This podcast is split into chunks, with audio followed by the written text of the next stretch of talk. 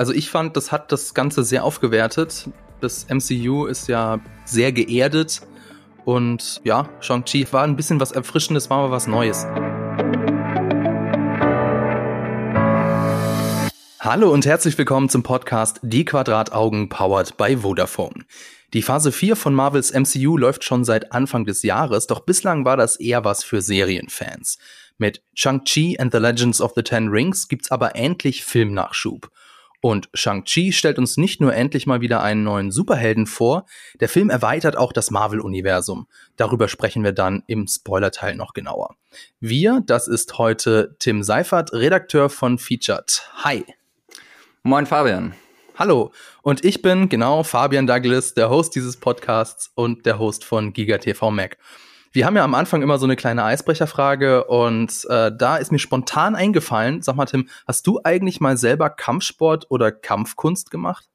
Also bisher nicht, aber tatsächlich, als dieses ganze Corona-Gedöns angefangen hat, hatte ich mir überlegt, äh, dass ich jetzt mal mit was anfangen will. Ich war mir noch nicht ganz sicher, in welche Richtung, aber dann äh, hatte sich das ja erstmal eh erledigt, weil man nirgendwo reinkam. Aber ähm, ich habe mir jetzt halt überlegt, dass ich so auf Winter jetzt mich echt mal umschaue. Habe auch mal einen Freund von mir gefragt, der Kraft Magan macht, ob sich sowas vielleicht in der Richtung lohnt, weil ich halt immer auf diese, ähm, ich sag mal, spirituelle Schiene, die bei manchen Kampfsportarten halt so mitschwingt, habe ich halt nicht so Lust. Ich will einfach so ein bisschen so Ertüchtigung, äh, ein bisschen äh, mehr Körpergefühl entwickeln. Äh, gleichzeitig ein bisschen fit bleiben. Ja, mal gucken, aber ich hätte schon Bock drauf eigentlich. Okay, dann ist auf jeden Fall Aikido nix für dich. Das habe ich nämlich mal eine Zeit lang gemacht. Das ist eine Kampfkunst. Also der Unterschied ist hier Kampfsport. Das ist was, was man auch im Wettbewerb machen kann, wie Boxen. Und Kampfkunst ist etwas, da gibt's noch eine spirituelle Ebene dazu. Und bei Aikido ist die tatsächlich sehr wichtig. An, an und für sich finde ich das aber eigentlich super sympathisch und ich glaube, ich würde Aikido auch ähm, vor allem für Frauen empfehlen, denn äh, die Idee hinter Aikido ist, dass du dich, äh, das ist eine defensive Kampfkunst und es geht darum, dass du dich aus jedem Griff und aus jedem Angriff selber befreien kannst, ohne Kraft, indem du einfach nur eine Technik anwendest und dann die Kraft des Gegners wieder auf ihn zurückwirfst. Das ist total, total cool. Ich habe mal so ein bisschen so das Problem mit der äh, japanischen Lehrmethode. Denn die Lapa japanische Lehrmethode sieht eigentlich vor, es wird einmal vorgemacht vom Sensei und von, von seinem Partner, seiner Partnerin. Und danach teilt man sich so in, in Zweierpärchen auf und danach macht man das nach. Und es wird nicht geredet. Und ich weiß nicht, wie äh, sportlich begabt du bist. Ich bin sportlich ziemlich unbegabt und mir muss man das erklären. Wo müssen meine Hände hin? Wie muss ich mich hinstellen? Und wenn, wenn ich mir das einfach alles immer nur abgucken kann, irgendwie so, das hat mich so ein bisschen genervt und deswegen habe ich dann irgendwann gesagt, okay, das ist irgendwie nichts für mich. Insofern bin ich, glaube ich, auch eher so der Kampfsportler, so wie du. Und äh, ich kann dir da ähm, Thai-Boxen empfehlen, beziehungsweise Sportboxen. Boxen ist richtig, richtig gut, wenn man irgendwie was für sein für seinen Körper machen will. Aber mhm. bevor wir jetzt zu dem äh, weiter uns äh, vertiefen in die Untiefen der Martial Arts, vorher ein bisschen Werbung. Shang-Chi bekommt zwar jetzt erst in der Phase 4 seinen Auftritt im MCU, den Comic-Superhelden gibt's aber schon seit den 1970ern. Die Kollegen von Featured stellen dir Marvels Shang-Chi näher vor. Featured ist Vodafones Magazin für digitale Kultur. Schaut doch mal vorbei, Link dazu in den Show Notes. Die Comicvorlage ignorieren wir in diesem Podcast aber. Stattdessen geht's jetzt um den Film. Und zwar, äh, ich fasse den mal kurz zusammen. Sean arbeitet für einen Parkservice und ist damit eigentlich zufrieden. Doch eines Tages wird er von mysteriösen Kriegern angegriffen. Daraufhin enthüllt er seiner besten Freundin Katie, er heißt gar nicht Sean, sein Name ist Shang-Chi und er ist der Sohn eines legendären Kriegers, der durch mysteriöse Artefakte zu Macht und Größe gekommen ist. Gemeinsam reisen sie nach China, um seine Schwester zu suchen und sie vor den Kriegern zu warnen. Der Film ist so, würde ich sagen, so Martial Arts Fantasy und, wen wundert's, die neue weltweite Nummer eins der Kinocharts. Falls ihr ihn noch nicht gesehen habt, kommt jetzt erstmal unsere spoilerfreie Einschätzung. Also Tim, wie hat denn dir Shang-Chi and the Legends of the Ten Rings gefallen? Also mir hat er eigentlich ziemlich gut gefallen. Also ich muss sagen, fast überraschend. Ich war im Vornherein ein bisschen kritisch dem Ganzen gegenüber eingestellt, auch weil eben sehr volltönig damit geprahlt wurde, dass irgendwie Martial Arts gezeigt wird wie nie zuvor und was weiß ich. Aber tatsächlich, also zumindest im Rahmen des MCUs fand ich, äh, konnte die Action auf jeden Fall ordentlich einhalten. Vor allem, weil halt auch mal zur Abwechslung äh, Schauspieler dabei sind, die halt auch selber kämpfen können. Ähm, genau, das ist zum einen Shang-Chi wird dargestellt von Simu Liu, der ist äh, nicht nur Schauspieler, sondern selber auch Stuntman und wohl auch ausgebildeter Kampfsportler, was immer das auch heißen mag. Ich glaube, er hat Taekwondo-Hintergrund. Äh, ah, noch okay. eine andere Kampfsportart hat er, glaube ich, auch drauf. Ich bin mir gerade nicht sicher, welche. Okay. Und der andere große Name im Cast ist ja Tony Lang. Den kennt man aus Hardboiled oder Hero. Der ist selber zwar kein Stuntman, hat aber schon in ganz vielen Martial Arts Filmen mitgespielt und dementsprechend weiß der eben auch, was er tut. Ja, nicht zu vergessen halt Michelle Yeon, ne? Genau. Also.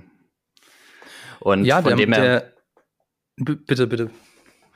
Äh, ich wollte eigentlich auch nur sagen noch, dass ich halt auch, äh, der Humor hat halt für mich halt auch super gepasst und äh, optisch war das halt auch äh, alles sehr schön anzusehen. Halt auch mal so, sehr abwechslungsreich, finde ich. So von äh, eigentlich äh, so typisch amerikanisch, äh, fast schon MCU-mäßig da so Stra auf der Straße in irgendwelchen US-Großstädten. Dann hast du aber auch irgendwie so diese Underground-Street-Kämpfe äh, fast schon äh, und was dann aber auch dann schon wieder rübergeht, dann fast schon so, so märchenhaften Tiger and Dragon-Kämpfen, wo sie irgendwie so schwerelos durch die Luft schweben und so.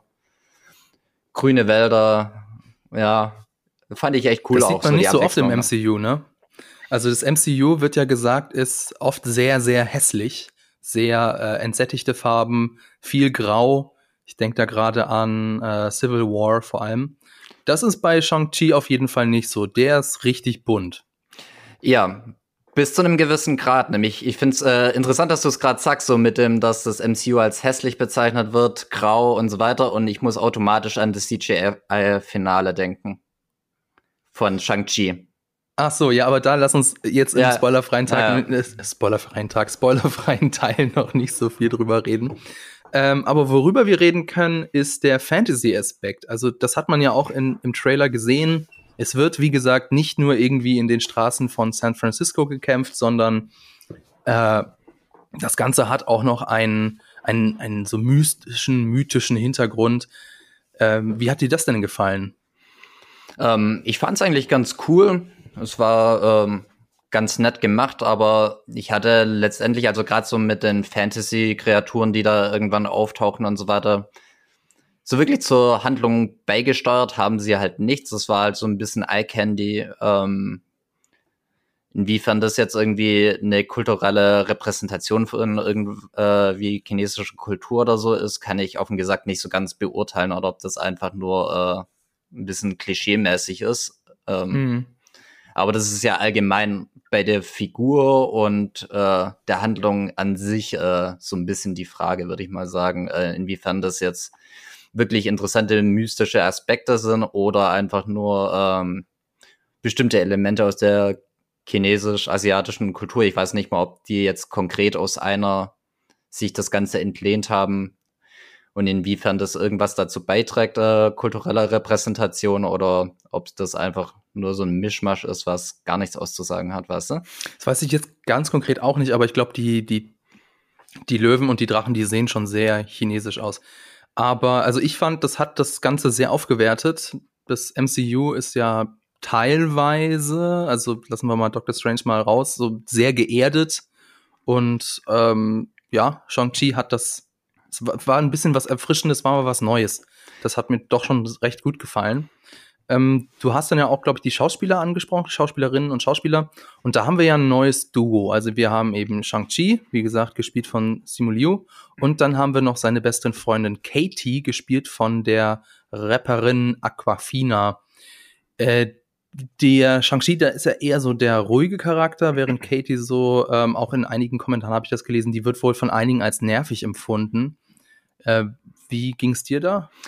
Ähm, also für mich war sie offen gesagt eher so ein kleines Highlight eigentlich von dem ganzen Film. Also ich fand sie ultra sympathisch. Ich finde, die hat einfach eine coole Attitüde und ich habe ja eigentlich auch den Interaktionen zwischen den beiden eigentlich immer ganz gern zugeschaut. Weil ansonsten hätte Chang-Chi, glaub, so das Problem, dass man ja oft mit so Protagonisten hat, dass sie so ein bisschen äh, kantenlos sind. Und sie hat so ein bisschen die Kante mit reingebracht, finde ich, was ich auch wichtig fand für den Charakter Shang-Chi. Also sie unterstützt das ganz gut, aber sie, ich glaube, sie kann auch ganz gut alleine so dastehen um so als eigene Figur, eigener Charakter. Sie ist nicht nur Support, sondern sie bringt irgendwie äh, so eine angenehme humoristische, aber auch so ein bisschen so, ich sag mal, auf die Fresse-Ebene so mit rein, so, so von ihr, was sie da halt manchmal raushaut. Im Deutschen sagt man, sie ist nicht auf den Mund gefallen. also ja, mir ging es genauso, also, also nervig fand ich die nicht. Ähm, sie war aber auch nicht so, in Anführungszeichen, witzig, wie ich das in vielen Kritiken gelesen habe. Also musste vielleicht ab und zu mal schmunzeln, aber besonders viele Lacher hat sie jetzt nicht in mir hervorgerufen, muss ich leider auch sagen. Ähm, es haben auch schon einige, also was man vielleicht auch. Ist es ein. Nein, ich, ich sage mal, es ist kein Spoiler. Die beiden sind nur befreundet, nur in Anführungszeichen. Ähm, glaubst du, dass sich daraus was entwickelt? Werden sie die neuen ähm, Tony Stark und Pepper? Ähm, ich meine, ein bisschen drauf angespielt wird ja die ganze Zeit. Also ist ja auch, äh, dass sie mehr oder minder diese Pärchenabende mit diesem anderen befreundeten Paar haben und die auch immer wieder so, ja, was ist denn mit euch beiden? Ähm, aber offen gesagt hoffe ich, dass es nicht so ist. Weil ich fände es mal wieder angenehm, wenn einfach mal Figuren eingeführt würden, die einfach befreundet sind und dass da mal nichts Sexuelles ist. Dann frage ich mich so ein bisschen, wo geht die Reise hin? Aber da müssen wir, glaube ich, im Spoiler-Part drüber reden was so ihre Daseinsberechtigung in, in dem Grand Scheme of Things ist, wenn sie nicht irgendwie mit Shang-Chi verbandelt ist. Aber egal. Was andere noch Positives, du hast es auch schon angesprochen, ist ja die Action. Ich habe gelesen, der Stunt-Choreographer ist Brad Allen. Das ist wohl ein ehemaliges Protégé von Jackie Chan, vom legendären Jackie Chan. Der äh, Brad Allen ist aber leider noch vor Release des Films gestorben. Das heißt, also, wenn man jetzt sagt, die Action ist gut, dann können wir den ja für den für Sequel auch hernehmen. Nee, da muss man sich leider einen anderen Stunt-Choreografer ähm, an, anlachen. Ähm, ja, und das hat man irgendwie gemerkt, dass der sich so seine äh, Kampfszenen von Jackie Chan ich will nicht sagen abgeguckt hat, aber zumindestens, dass da so seine Inspirationsquelle liegt. Da würde mir jetzt vor allem dieser Kampf auf dem Gerüst äh, genau. einfallen, einfach, weil da, da merkt man diese Anleihen halt sehr krass, einfach so dieses bisweilen fast schon hektische, aber auch einfach so äh, sehr viel Akrobatik einfach dabei. Genau. Das ist so der Stil von Jackie Chan, also dass er in seine Action-Szenen so einen gewissen Humor mit reinnimmt und aber auch sehr viel Akrobatik. Und gerade in der von dir angesprochenen Action-Szene, da wollen wir vielleicht jetzt noch nicht gar nicht so drauf genauer eingehen, da merkt man das sehr deutlich. Und für das MCU würde ich schon auch sagen, ist das auf jeden Fall ein Highlight. Ähm, es ist, also die Kamera, die zeigt die Action ganz ruhig. Sie hätten meinen, also meiner Meinung nach hätte die Kamera sich da sogar noch ein bisschen mehr zurücknehmen können, beziehungsweise der Cutter hätte sich da ein bisschen äh, mehr zurücknehmen können. Aber auch ansonsten ist es also weit entfernt von einem Schnittgewitter oder ähnliches. Man kann die Action sehen, man sieht eben, dass die darin Beteiligten wissen, was sie tun. Und das hat mir eigentlich ganz gut gefallen. Definitiv. Also das ist auch meine Meinung halt, wenn man Leute hat, die wirklich kämpfen können und das auch wirklich zeigen können, ähm, je weniger Schnitte, desto besser, offen gesagt. Dass man einfach sehen kann und nicht einfach äh, jede jeden Aufprall von einem Schlag äh, quasi wegschneidert und man sich dann so denkt, ah, ja, okay, haben sie das selber gemacht oder nicht? Ja. Äh, und auch ein weiteres positives Merkmal ein, äh, ist auf jeden Fall der Bösewicht. Ich hoffe, ich, ich werde jetzt seinen Namen wahrscheinlich falsch aussprechen. Bitte seht es mir nach. Zhu Wenwu oder auch der Mandarin. Das ist eben die Figur von Tony Leung. Das ist wirklich ein für MCU-Verhältnisse ein richtig, richtig guter Bösewicht. Er hat, es ist also kein, kein Klischee-Bösewicht. Wir, wir verstehen ihn, wir wissen, was ihn antreibt. Er ist, äh, hat seine, seine Ecken und Kanten. Und so ist das ja auch. Ein, ein guter Bösewicht, beziehungsweise eine gute Bösewichtin muss ja jemand sein, mit dem sich die ZuschauerInnen auch identifizieren können. Jetzt ist nur meine Frage, ist Marvel hier vielleicht ein bisschen übers Ziel hinausgeschossen? Denn der fieseste Bösewicht ist er nicht, oder? Äh, nicht wirklich. Also er ist schon sehr nahbar. Ähm, ich weiß, dass, äh, also ich fand ihn als Bösewicht auch auf jeden Fall äh, verdammt gut, vor allem für Marvel-Verhältnisse. Aber ich würde nicht sagen, dass ich ihn so gut finde, wie er jetzt teilweise äh, von den Kritiken oder auch von dir jetzt dargestellt wird, weil ähm, ich finde, viel davon hängt vom Schauspieler ab und eben nicht von dem, was ihm vom Drehbuch an die Hand gegeben wird. Nämlich, wenn man es genau nimmt, ist das Drehbuch und ich gehe jetzt nicht zu sehr äh, in das Spoiler-Ding, aber einfach nur, ich finde, er hat im Prinzip die gleiche Hintergrundgeschichte wie tausend äh, verrückte Wissenschaftler, die äh, tote Frau zurückbringen wollen, vor ihm, weißt du? Ja, ist und ein bisschen von, klischeehaft. Äh, ich finde es extrem klischeehaft, also äh, schon fast abgedroschen, aber das wird halt so geil rübergebracht, äh, äh, dass es halt trotzdem nicht so stark ins Gewicht fällt. Aber wenn man es genau nimmt, ist diese ist diese Grundgeschichte von ihm und seine äh, Motivation ist klar nahbar, aber auch extrem klischeehaft. Und wenn Tony Leung das äh, nicht sogar rüberbringen würde, weiß ich nicht, wie, äh, wie das bewertet worden wäre. Tony Leung ist auf jeden Fall richtig, richtig gut in seinen Augen kannst du so die innere Verletzlichkeit ganz genau ablesen. Und er schafft es aber auch gleichzeitig, so diese Strenge, finde ich, rüber zu, rüber zu bringen. Also er muss nicht irgendwie groß schreien oder so. Es gibt ja wirklich leider in der Filmgeschichte auch den einen oder anderen Bösewicht, der dann meint, wenn ich jetzt anfange zu schreien, dann wirklich besonders bedrohlich. Das macht äh, Zhu Wenbu nicht und trotzdem hat er so eine gewisse Aura. Das also es war einer der Highlights des Films, würde ich schon sagen. Jetzt, ähm, bevor wir zu den Spoilern kommen, äh, hat der Film von, also gibst du eine Empfehlung raus für den Film oder nicht? Ich würde definitiv eine Empfehlung rausgeben. Also ich finde, das ist auf jeden Fall einer von den stärkeren MCU-Filmen. Ähm, auch wenn ich jetzt noch nicht sagen kann, inwiefern er äh, eine größere Rolle für das gesamte MCU spielt oder ob letztendlich er doch eher in seinem eigenen Bereich äh, vorgeht, obwohl, und da werden wir jetzt später noch drüber sprechen, äh, die Post-Credit-Scene und so er auch noch mitzusprechen hat und ich glaube auch in eine andere Richtung weist. Er funktioniert tatsächlich sehr gut für sich. Das mag vielleicht auch an der Geografie liegen. Wir haben nicht so viele Marvel-Helden im MCU in der östlichen Hemisphäre. Aber an, ansonsten kann man da durchaus schon mal vergessen, dass es ein Marvel-Film ist. Es gibt genau. so ein paar Easter Eggs, ne?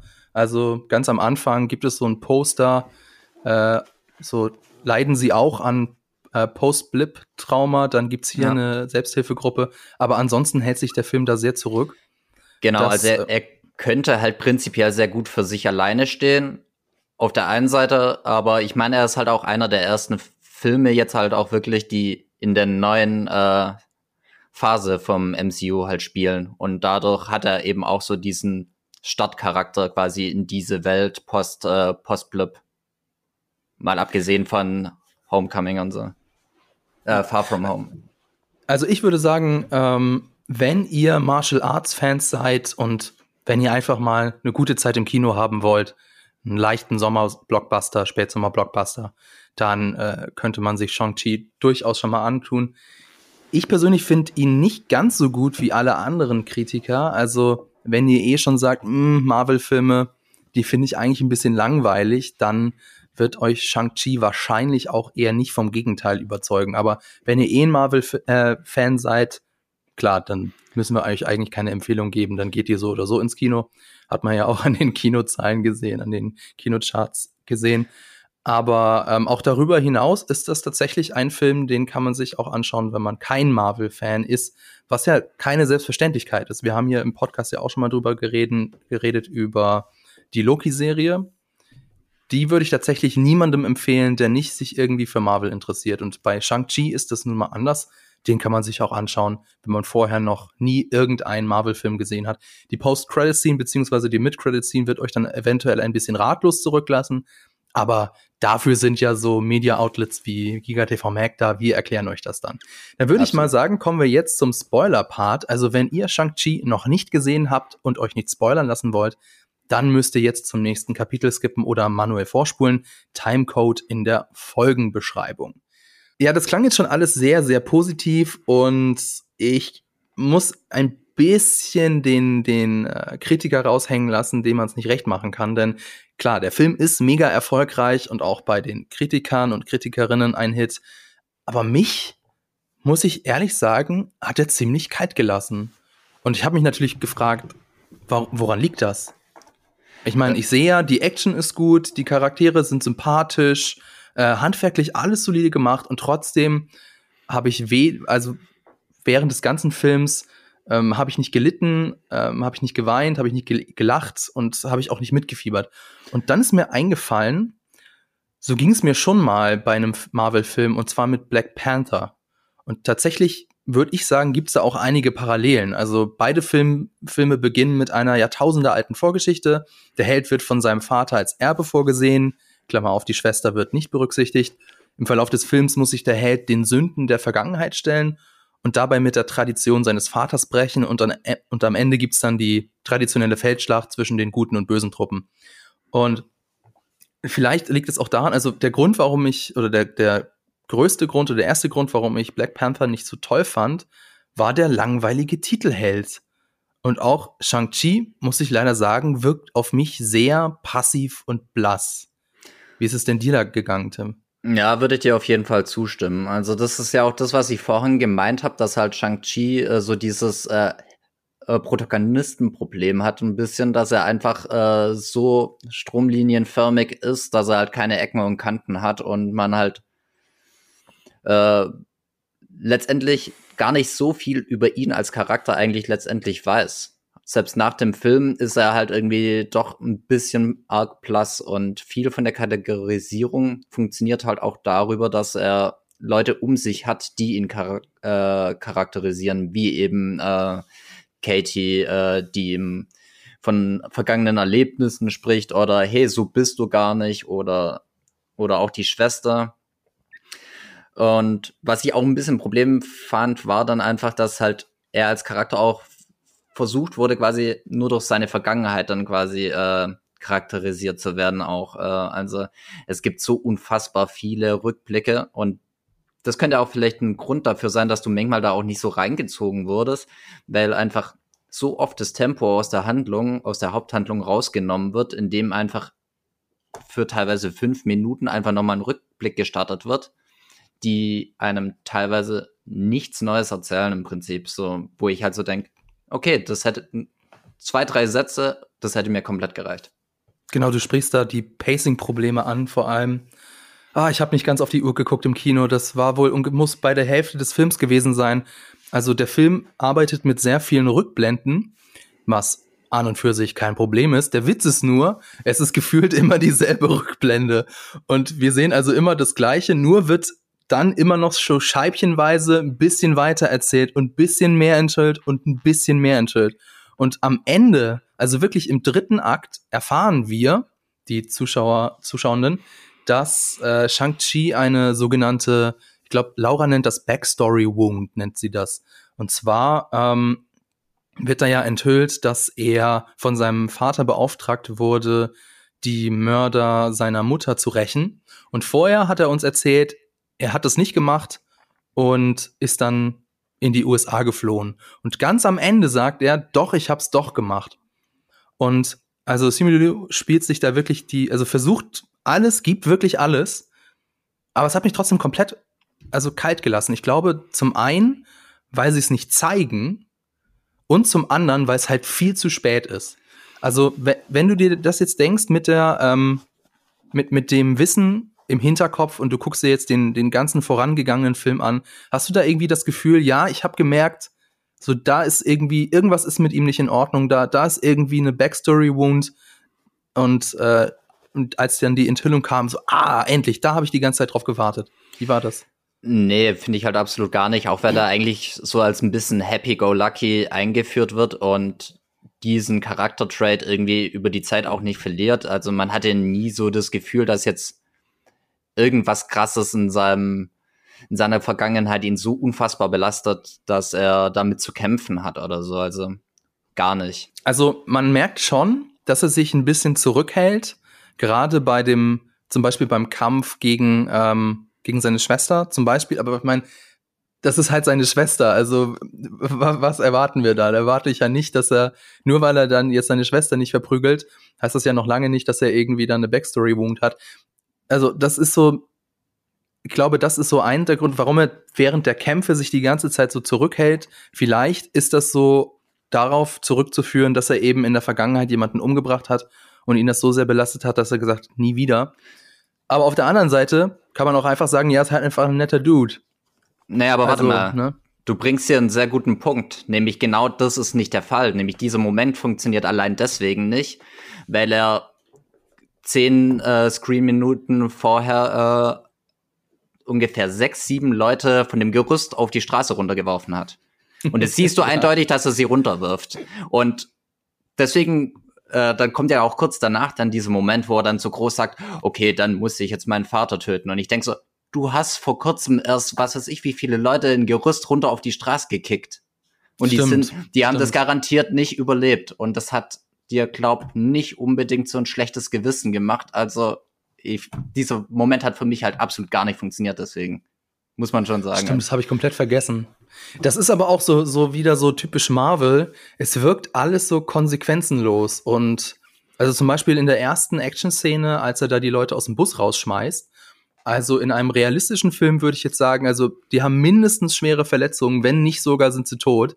Aber jetzt in dem Shang-Chi-Universum hätte mich das nicht gewundert, wenn die also aus dem Bus rausgeschmissen werden, dann machen die so eine Actionrolle und dann stehen sie wieder auf. Das ist so auch während des ganzen Films, da können wir, glaube ich, wenn wir dann über die Action nochmal reden, nochmal genauer drauf eingehen.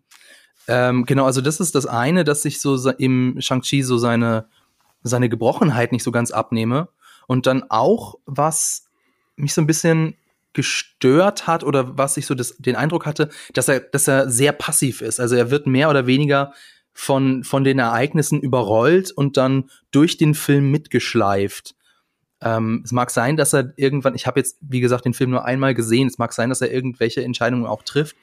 Aber dadurch, dass sie diese Entscheidungen in, in einer Gruppe fällen, fällt es nicht so auf. Und die einzige Entscheidung, die Shang-Chi selber trifft, zumindest die einzige, die mir wirklich im Gedächtnis geblieben ist, ist die, seinen Vater nicht zu töten. Und das ist erst ganz am Ende des Films. Das ist schon eine starke Szene, aber es zeigt eben auch, wie passiv die Figur eigentlich ist. Und das weiß ich nicht, das ist mir, das reicht mir nicht. Also ich, ähm, klar, man kann auch eine, eine Figur machen, die irgendwie besonders zurückhaltend ist. Aber dann muss man das irgendwie auf einer anderen Art, auf einer anderen Ebene wieder auffangen und sie auf einer anderen Ebene interessanter machen. Und so war Shang-Chi so jemand, weiß nicht, also dem, mit dem würde ich glaube ich sagen, nee, mit dem möchte ich kein Bier trinken gehen, der ist mir zu langweilig, ganz ehrlich. Ja, und da hilft es halt auch nicht, dass er irgendwie als so pseudo-cool, dass er am Anfang, äh, oh, er geht in die Karaoke-Bar und muss am nächsten Tag arbeiten. Und ich denke mir so, yo, okay. Aber das fand ich dann halt auch ähm, ganz schön flach einfach nur. Das, das habe ich auch allein deswegen schon nicht geglaubt, weil ähm, der, der Schauspieler ist auch schon über 30 und ich vermute mal, die Figur Shang-Chi auch selber auch. Wir wissen ja so ein bisschen so, was seine Hintergrundgeschichte ist. Er hat irgendwie ein abgeschlossenes Studium. Er war mal irgendwie Stockmodel oder so und äh, hat bei Reddit als Redditor gearbeitet. Also der ist auch schon mindestens Ende 20, wenn auch nicht schon die Figur, meine ich jetzt über 30. Und wenn du als über 30-Jähriger die Nacht durchmachst und dann am nächsten Tag arbeiten musst in der Früh, dann läufst du nicht so glatt gebügelt und glatt geleckt, sondern dann fühlst du dich schon richtig scheiße. Also ich würde mich richtig scheiße fühlen und das sehe ich nicht. Und dann deswegen habe ich gesagt, ah ja, okay, ja, kein, never ever hast du davor die, Macht, die Nacht durchgemacht, niemals. Ja, gefühlt darf im MCU nur äh, Robert Downey Jr. halt einen Kater haben. Also. Ja, das, das ist, ah, das ist aber ein bisschen, alles ein bisschen schade und verschenktes Potenzial. Naja. Ähm, aber auch ein weiterer Grund, warum das alles sehr beliebig auf mich wirkte, haben wir vorhin schon drüber gesprochen, war die Action. Und ich habe die Action im spoilerfreien Part sehr gelobt, aber ich muss das jetzt gleich das Lob wieder ein bisschen einschränken. Also die erste Action-Szene, die wir ja haben mit Shang-Chi, also die im Bus, die ist noch ganz okay. Auch wenn der Bus anscheinend die längste Straße in San Francisco herunterfährt. Das hat mich ein bisschen an die Landebahn-Szene aus Fast and Furious 6 erinnert. Und allein das bringt mich schon immer wieder raus, weil ich denke so, ja, aber der Bus ist doch jetzt abgebogen. Eigentlich ist doch jetzt die, die holprige Fahrt vorbei. Und naja, gut. Und dann eben gibt's das nächste Action-Set-Piece, das du sehr gelobt hast, also dieser Kampf auf dem Gerüst. Aber nie habe ich da das Gefühl gehabt, das ist jetzt wirklich gefährlich. Ja. Und hier mal so ein kleiner Vergleich, was hätte vielleicht Jackie Chan gemacht? Also ähm, Katie, die ja keine Superkräfte hat, weder, also weder Superkräfte hat, noch irgendwie äh, besonders sportlich ist, noch irgendwie akrobatisch bewandert ist. Also die, die benimmt, äh, verhält sich so wie du und ich, wie wir uns verhalten würden. Und die fällt halt einmal da runter und wird dann gleich gerettet. So. Ähm, und wenn ich mir das überlege, wie hätte das zum Beispiel Jackie Chan gemacht? Ich glaube, Jackie Chan hätte das sehr viel häufiger gemacht. Also ich glaube, er hätte das so gemacht, dass sie permanent irgendwie so gedroht, so, so runterfallen würde und der Held müsste die ganze Zeit sie so uh, wieder zurückziehen. Und das wird hier, wie gesagt, nur ein einziges Mal gemacht. Und ähm, vielleicht wollten die Macher und die Macherinnen sie nicht so als Damsel in Distress darstellen, kann ich auch schon darstellen, kann ich auch verstehen. Aber auch eben das macht so die, die Action sehr samey. Also ob die jetzt auf einem Gerüst kämpfen oder irgendwie anders, so ein richtig großer Unterschied ist das nicht. Und wie gesagt, Jackie Chan in seinen Filmen machte das besser. Er verletzt sich, also Jackie Chan, die Figur, also nicht nur die Figur, auch der, der Schauspieler selber verletzt sich ja selber auch während seiner Drehs. Aber ich meine jetzt die Figur in den Filmen, die kriegt ja auch ordentlich auf die Nuss und ihm tut mal was weh, irgendwie die Hand so aua aua oder der Fuß oder so. Da sehe ich gar nichts von. Also Shang-Chi ist ja ein vollkommen perfekt ausgebildeter Martial Arts Kämpfer. Und zu keiner, also zu keinem Zeitpunkt während den Action-Szenen habe ich irgendwie so das Gefühl, oh, hier entgleitet ihm was oder oh, hier muss er gerade wirklich kämpfen, hier muss er strugglen. Und das führt auch dazu, dass so während der Action-Szenen für mich zumindest keine Spannung aufkommt. Und dann ist es noch was, was ich sagen wollte, ähm, ganz gleich. und zwar eine gute Action-Szene erzählt ja immer eine Geschichte und dann auch noch eine Geschichte in der Geschichte. Also, was ich damit meine, die, die Action-Szene muss natürlich irgendwie einen, einen Grund haben in der Story, aber dann sollte sie auch noch selber eine Story erzählen. Und als Positivbeispiel zum Beispiel, ähm, Positivbeispiel zum Beispiel, sehr schön, Tiger and Dragon, kennst du bestimmt. Da gibt's ja diese eine Szene, ähm, da kämpft die Figur von Michelle Yeoh und gegen die Figur, gegen die Diebin, ähm, beziehungsweise die Gouverneurstochter, und das ist in so einem Dojo. Und das Besondere ist, also die kämpfen nicht nur, und es hat nicht nur irgendwie einen Platz in der Geschichte, sondern das Besondere ist auch, die Diebin, die hat so dieses besondere magische Schwert. Und damit zerschlägt sie die ganze Zeit die Waffen, die Michelle Joe ähm, rankarrt. Und weil sie eben in einem Dojo sind, kann sich die Figur von Michelle Joe die ganze Zeit irgendeine andere Waffe nehmen. Und das Besondere ist, es sind nicht irgendwann einfach so 0 auf 15 Schwerter, sondern es sind Krummsäbel, dann sind es irgendwelche gebogenen Haken und immer verändert sich die Action, immer ist es irgendwie anders. Und dann gibt es diese eine Szene, da greift sie dann so eine Lanze oder so eine helle Bade aber die ist so schwer, dass sie einfach wieder hinten überfällt und sie dann loslässt und sagt, okay, gut, die Waffe, die lasse ich jetzt mal beiseite. So, so ich habe den Film es ist mindestens zehn Jahre her, dass ich den Film das letzte Mal gesehen habe. Und diese Szene ist mir immer noch im Gedächtnis. Und sowas fehlt mir in Shang-Chi. Da hast du definitiv recht. Also auch gerade was du mit Ach, danke, ähm, danke. Jackie Chan gemeint hast, also ist jetzt ähm, vor allem das, was du halt meinst. Jackie Chan bekommt immer erstmal auf die Fresse und dann gibt er zurück irgendwann. Aber es ist nie, es ist immer, wie du sagst, so eine, so eine kleine Geschichte, dass du halt äh, erstmal auf die Fresse bekommen musst, äh, dies, das passieren muss, dass du irgendwann wieder aufstehst. Und dieses Aufstehen ist einfach auch so dieses, dieses Ding von Jackie Chan, dass du, äh, egal was kommt, du stehst wieder auf, kämpfst weiter.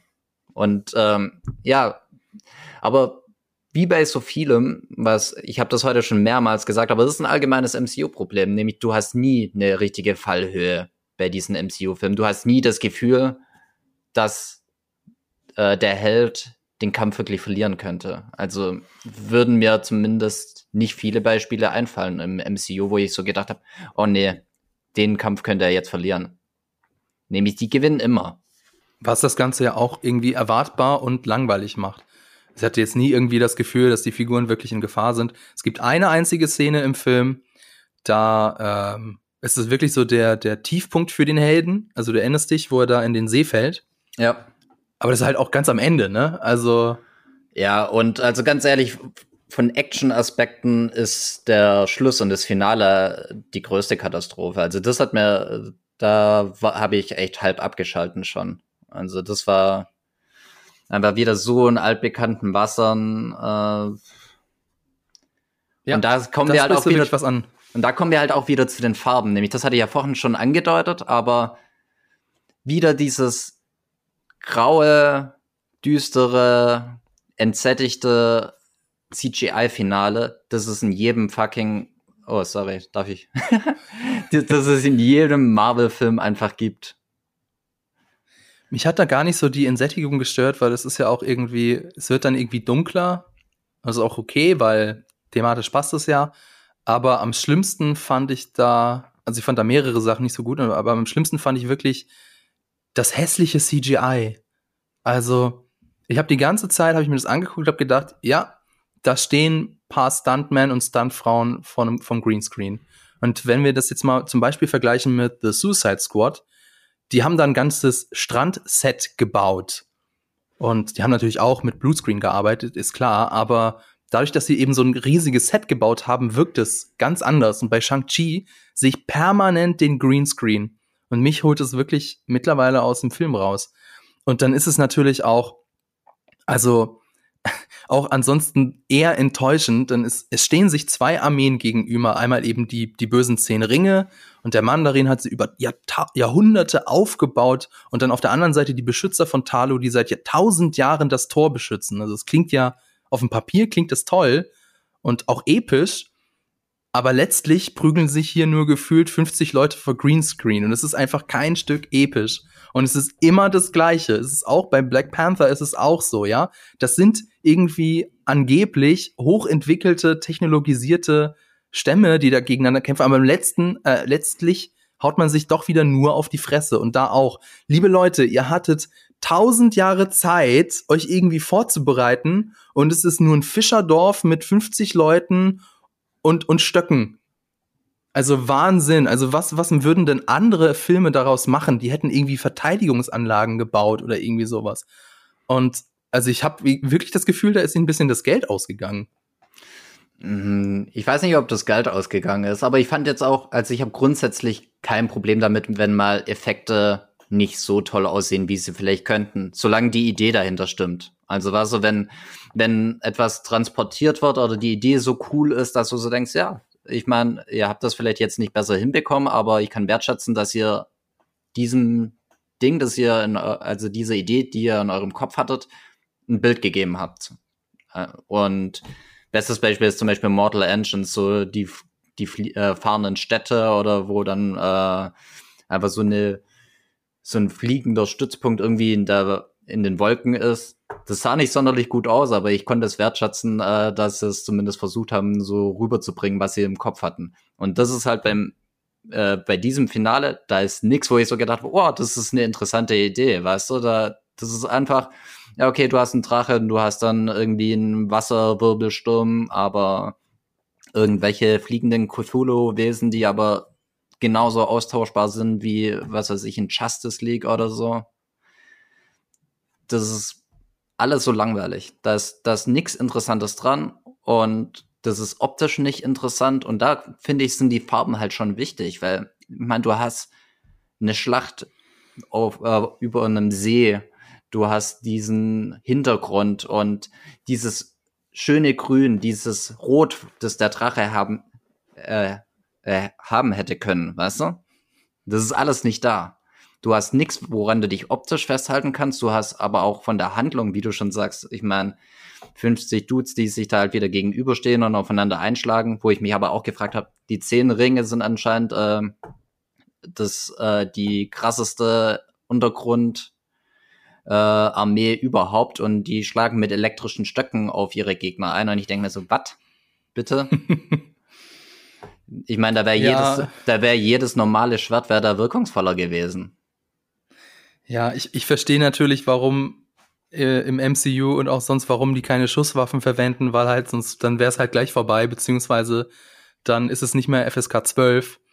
Aber ein bisschen lächerlich wirkt es natürlich schon. Naja, gut. Äh, jetzt wollte ich noch was sagen. Ach ja. Und zwar, du hast es ja gesagt, wenn man sich zumindestens irgendwie was vorgenommen hat oder wenn man wirklich das Gefühl hat, okay, die wollten das unbedingt so erzählen und da steckt irgendwie eine, eine, eine gute Idee und eine gute Geschichte dahinter. Und auch hier muss ich wieder sagen, es ist eigentlich den ganzen Film über geht's um äh, Shang-Chi und wie er gegen sein Erbe oder seine Familientradition ankämpft. Und dann ganz am Ende wird auf einmal so ein Fass aufgemacht. Ach ja, übrigens, wir haben hier so ein, ein Monster, das die Welt vernichten könnte, wenn, wenn es freikommen würde. Und also sie müssen ja wirklich da so noch mal eine extra eine Exposition Dumping Scene einbauen mit der mit der mit dem Relief, mit dem Holzrelief. Sagt man Holzrelief? Ich weiß es nicht. Und das kommt halt so ganz am Ende und dann denke ich mir so, ja, okay. Irgendwie ja, jetzt ist auch kein, jetzt ist auch zu spät, um irgendwie Spannung aufzubauen. Also ich weiß nicht, ob man das hätte irgendwie früher einbauen können, einbauen müssen. Aber es, es wirkte ein bisschen wie ein Fremdkörper, beziehungsweise wie so das Gefühl, okay, wir müssen sie jetzt doch noch irgendwie groß und episch machen.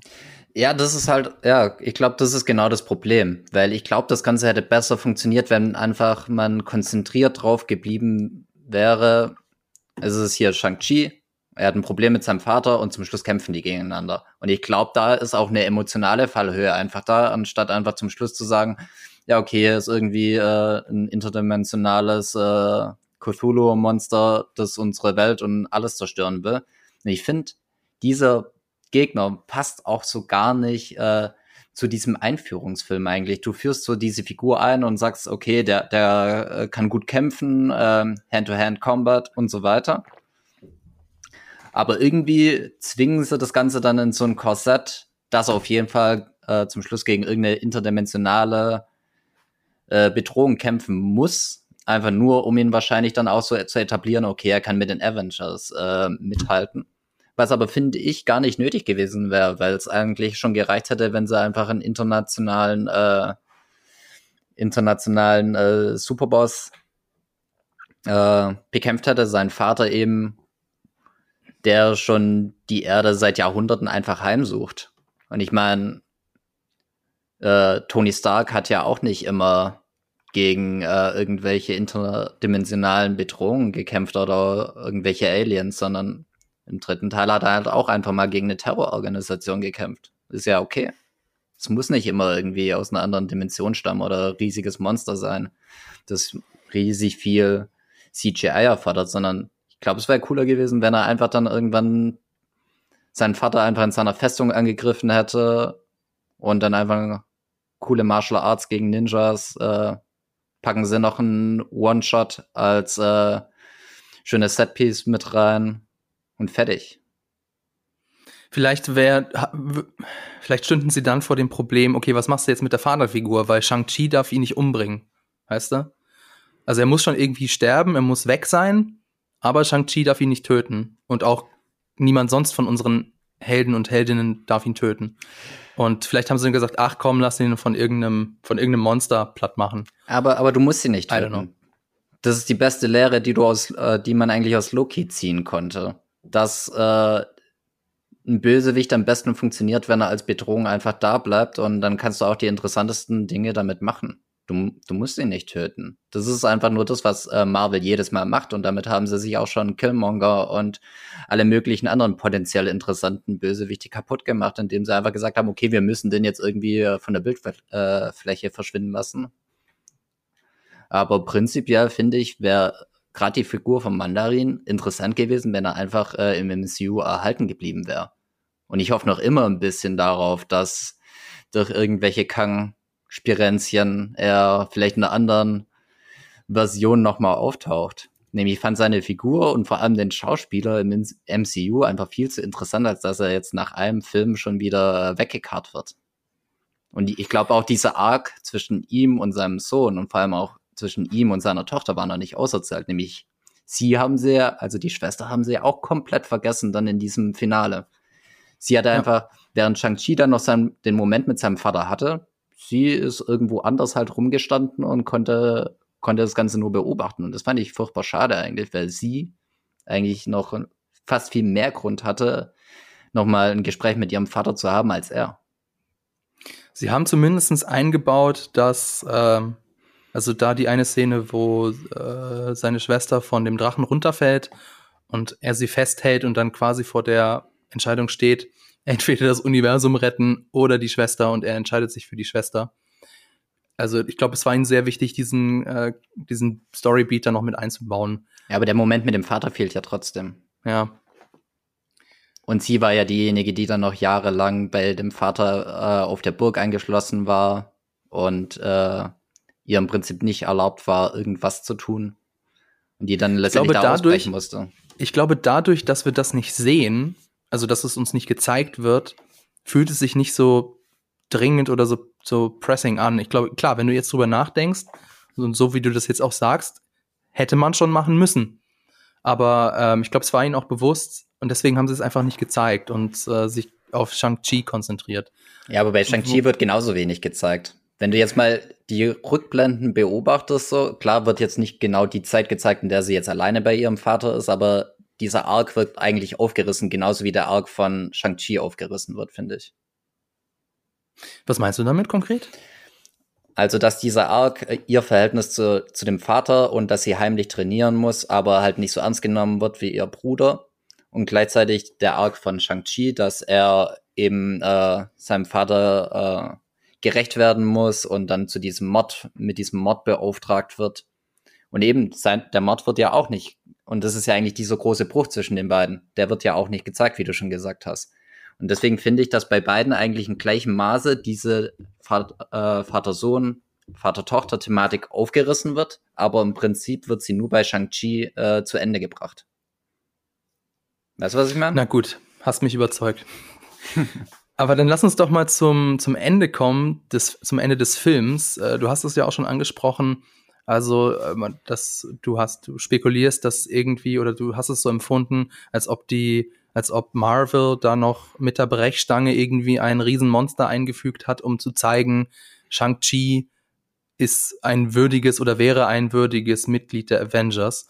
Und das hat, führt ja auch so ein bisschen zu, äh, zu der Zukunft von Shang-Chi, denn in der äh, Mid-Credit-Scene, beziehungsweise am Ende des Films und dann in, in der Mid-Credit-Scene wird das ja weitergeführt, sehen wir eben, dass äh, Shang-Chi und Katie von Wong durch ein Portal geführt werden und da unterhalten sie sich dann in der Mid-Credit-Scene mit ähm, Bruce Banner und mit Carol Danvers, also ähm, mit dem Hulk, beziehungsweise das ist ja jetzt nicht der Hulk, sondern seine, seine menschliche Form, seine kleine Form und mit Captain Marvel. Und zwar unterhalten sie sich über die zehn Ringe, über die haben wir jetzt auch gar nicht gesprochen, weil es ist halt bis dahin ist es halt so, naja, ein, ein mystisches Artefakt. Wir wissen nicht genau, woher es kommt. So, hat so, ein, so einen märchenhaften Flair.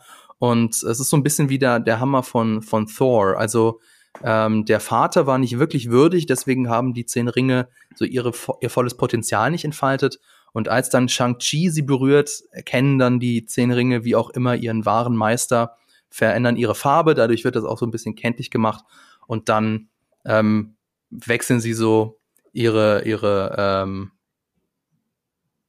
ihre Allianz, nenne ich es jetzt mal.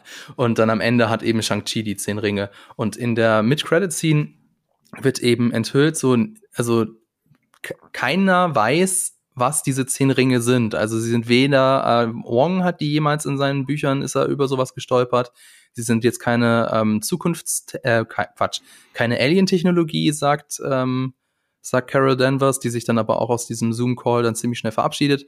Und auch Bruce Banner sagt also auch, ähm, wie Vibranium ist es nicht. Also von der Erde ist es wahrscheinlich eher nicht, beziehungsweise ist es, ich habe keine Ahnung, was es ist. Und er schließt ja auch die äh, Chitauri aus. Also genau, die, die Chitauri werden auch ausgeschlossen und dann wissen wir eben nur noch, dass das Ganze so ein Signal aussendet. Und damit endet eigentlich auch schon die Mid-Credit-Scene. Shang-Chi wird so mehr oder weniger dann noch zu den, äh, also äh, es wird nicht verbetum gesagt, aber ähm, Shang-Chi wird dann äh, aufgenommen in die Avengers. Ich glaube, es heißt irgendwie Willkommen im Zirkus. Aber ich glaube, das soll das Gleiche bedeuten.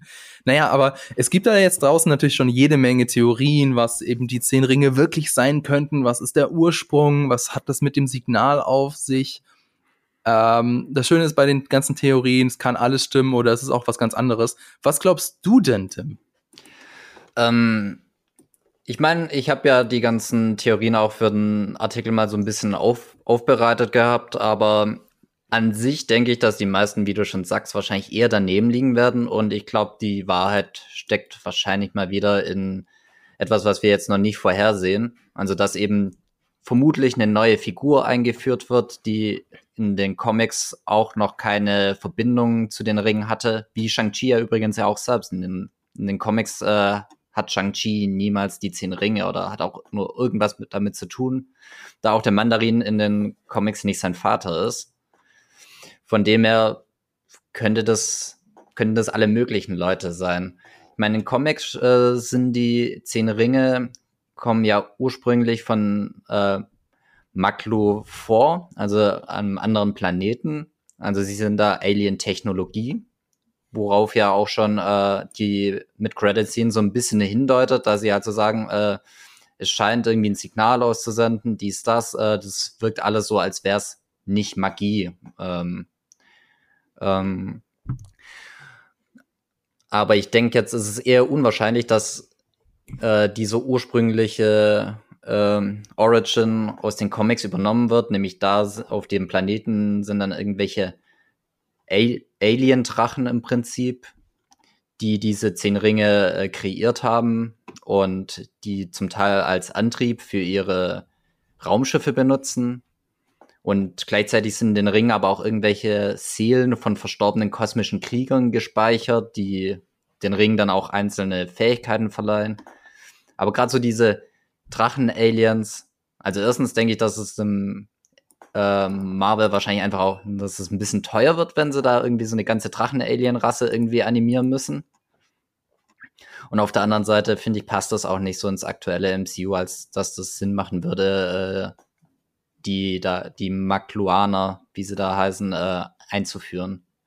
Also ja. letztendlich denke ich, dass er eher dann entweder einen neuen kosmischen, neue kosmische Bedrohung, also irgendwelche außer, also Weltall-Bösewichte zu Rate ziehen werden, oder dass eben Kang irgendwie seine Finger da mit im Spiel hat und da wieder der Bogen zu Loki ein bisschen geschlossen wird. Also es gibt ja im Prinzip zwei Möglichkeiten. Also entweder sind die Ringe so, wie soll ich sagen, Zukunftstechnologie oder sie sind, was ja auch dann Bruce Banner sagt, sie sind sehr, sehr alt, also über 1000 Jahre alt. Und das eine mit der Zukunftstechnologie, das weist so ein bisschen in Richtung Kang. Genau. Denn Kang ist ja, wissen wir zumindestens, also in den Comics ist er ja ein, ein Zeitreisender aus der Zukunft. Und ähm, das hat, glaube ich, Thor gesagt in, in einem seiner Filme. Ähm, deine, also die Menschen haben es Magie genannt, ich nenne es Wissenschaft. Also das spielt darauf an, dass Technologie, wenn sie nur weit genug entwickelt ist, auf äh, Kulturen, die nicht ganz so weit entwickelt sind, wie Magie wirkt. Und das mhm. heißt also, kann, klar, es ist, letztlich ist es wahrscheinlich doch irgendwelche Technologie. Und vielleicht kann sie was mit Kang zu tun haben, dann ist halt nur die Frage, okay, aber hat sie Kang jetzt gebaut und äh, gebastelt? Und wenn ja, warum hatte sie dann zurückgelassen? Also, keine Ahnung. Und an wen geht jetzt das Signal? Geht jetzt das Signal an, an Kang? Hier, deine, deine Ringe sind wieder gefunden worden. Und die andere Möglichkeit ist eben, sie sind ganz, ganz alt. Und klar, jeder Marvel-Fan, jeder Comic-Fan weiß, okay, wenn's, wenn sie ganz, ganz alt sind, dann haben sie eventuell was mit den Eternals zu tun. Beziehungsweise mit den Celestials.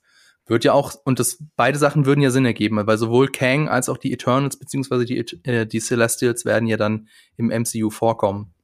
Genau. Also ich, halt könnte, ich könnte mir auch sehr gut vorstellen, dass dann in der äh, Post mit Credit-Scene von Eternals äh, vielleicht auch einen neuen Hinweis drauf gibt, äh, was es jetzt damit auf sich hat. Genau. Also es bleibt spannend. Ähm, normalerweise würde ich dir zustimmen, würde ich sagen, ja, wahrscheinlich ist es irgendwas ganz anderes.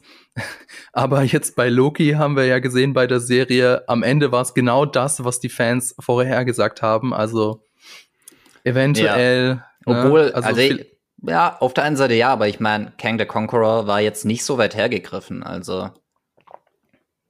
Hm. Also da fand, fand, fand ich jetzt tatsächlich nicht, dass es jetzt, da gab es ja wirklich auch starke Hinweise darauf, die sich ja auch schon durch die ersten, als man dann zum ersten Mal die Statue äh, von die Statuen gesehen hat und so weiter, die ja schon so vom Look her drauf hingedeutet haben. Hm. Aber ja, diesmal finde ich, äh, ja, gibt es auf jeden Fall ein bisschen mehr Spielraum einfach. Genau, und es, es ist ja alles sehr kurz gehalten und sehr vage. Dementsprechend kann es sowohl in die eine als auch in die andere, als auch vielleicht in eine ganz andere dritte Richtung gehen. Also, und ob Shang-Chi etwas mit den Eternals zu tun hat, das sehen wir vielleicht schon Anfang November. Dann startet nämlich der nächste Marvel-Film Eternals im Kino. Ähm, darüber hinaus gibt's ja noch eine Post-Credit-Scene. Da wird eben gezeigt, dass äh, die Schwester, jetzt muss ich einmal kurz nach oben scrollen, weil ich mir ihren Namen nicht merken kann. Also das ist äh, die Schwester Shu Xialing. Ich hoffe, ich habe das richtig ausgesprochen, gespielt von Menger Zhang. Die ist Theater- und Musical-Schauspielerin. Äh, die wird eben am Ende gezeigt, dass sie anders als versprochen das Erbe ihres Vaters oder diese zehn Ringe nicht abwickelt und auflöst, sondern sich an die Spitze setzt und ähm, die Terrororganisation im Prinzip weiterführt. Aber immerhin mit erneuerbaren Energien. Also sie setzen sich Solarpanels aufs Dach. Immerhin. Cool, cool, cool. und schön Graffitis ja. an die Tempelwände. Ne? ja, stimmt. Ja, also ähm, da deswegen glaube ich, tja, ist das jetzt ein Hinweis darauf, dass eventuell der Mandarin noch mal zurückkommt oder nicht?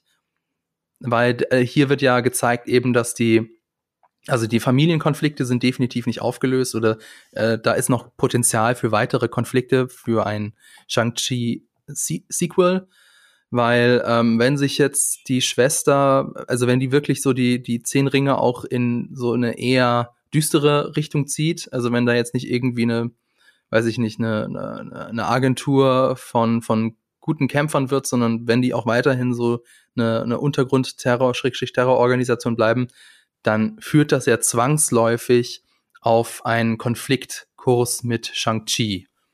Und ähm, dann ist so die Frage, okay, dann hat sie wahrscheinlich dann den Vater als Antagonist abgelöst, oder? Was meinst du? Hm, möglich wäre es auf jeden Fall, obwohl ich es ein bisschen weit hergegriffen finde, da sie bislang halt noch keinerlei ähm, Motivation eigentlich gezeigt hat oder Ehrgeiz, ähm, mehr zu tun als jetzt zum Beispiel eine Untergrund-Kampfshow äh, aufzuführen. Warum sie jetzt plötzlich äh, in die internationale Politik eingreifen wollte, äh, finde ich ein bisschen weit hergegriffen, aber wird sich zeigen müssen. Also ich deutet ja alle so ein bisschen darauf hin, dass sie auf jeden Fall ihre Rolle ein bisschen größer machen wollen. Also entweder, dass sie in einem Film als Bösewichtin oder zumindest größere Akteurin wieder auftritt oder ob sie vielleicht tatsächlich äh, so etwas wie eine Serie im Auge haben. Ähm, ist auf jeden Fall ganz interessant, was sie jetzt mit der Figur dann machen werden.